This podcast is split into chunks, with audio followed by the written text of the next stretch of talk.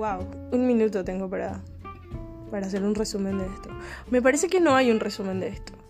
Porque de lo que yo vaya a hablar es de lo que, de lo que pase, de lo que necesite, de lo que ocurra. Creo que más bien es, es como un distractor. Es el tipo de conversación que tenés para procrastinar. Es lo que te pones a pensar en vez de hacer tu tarea. O las conversaciones que tenés contigo mismo en el semáforo. Capaz no sirven para nada, pero te dan una perspectiva, te cagas de risa y cumple su función, que pase el tiempo y no hagas lo que tenés que hacer.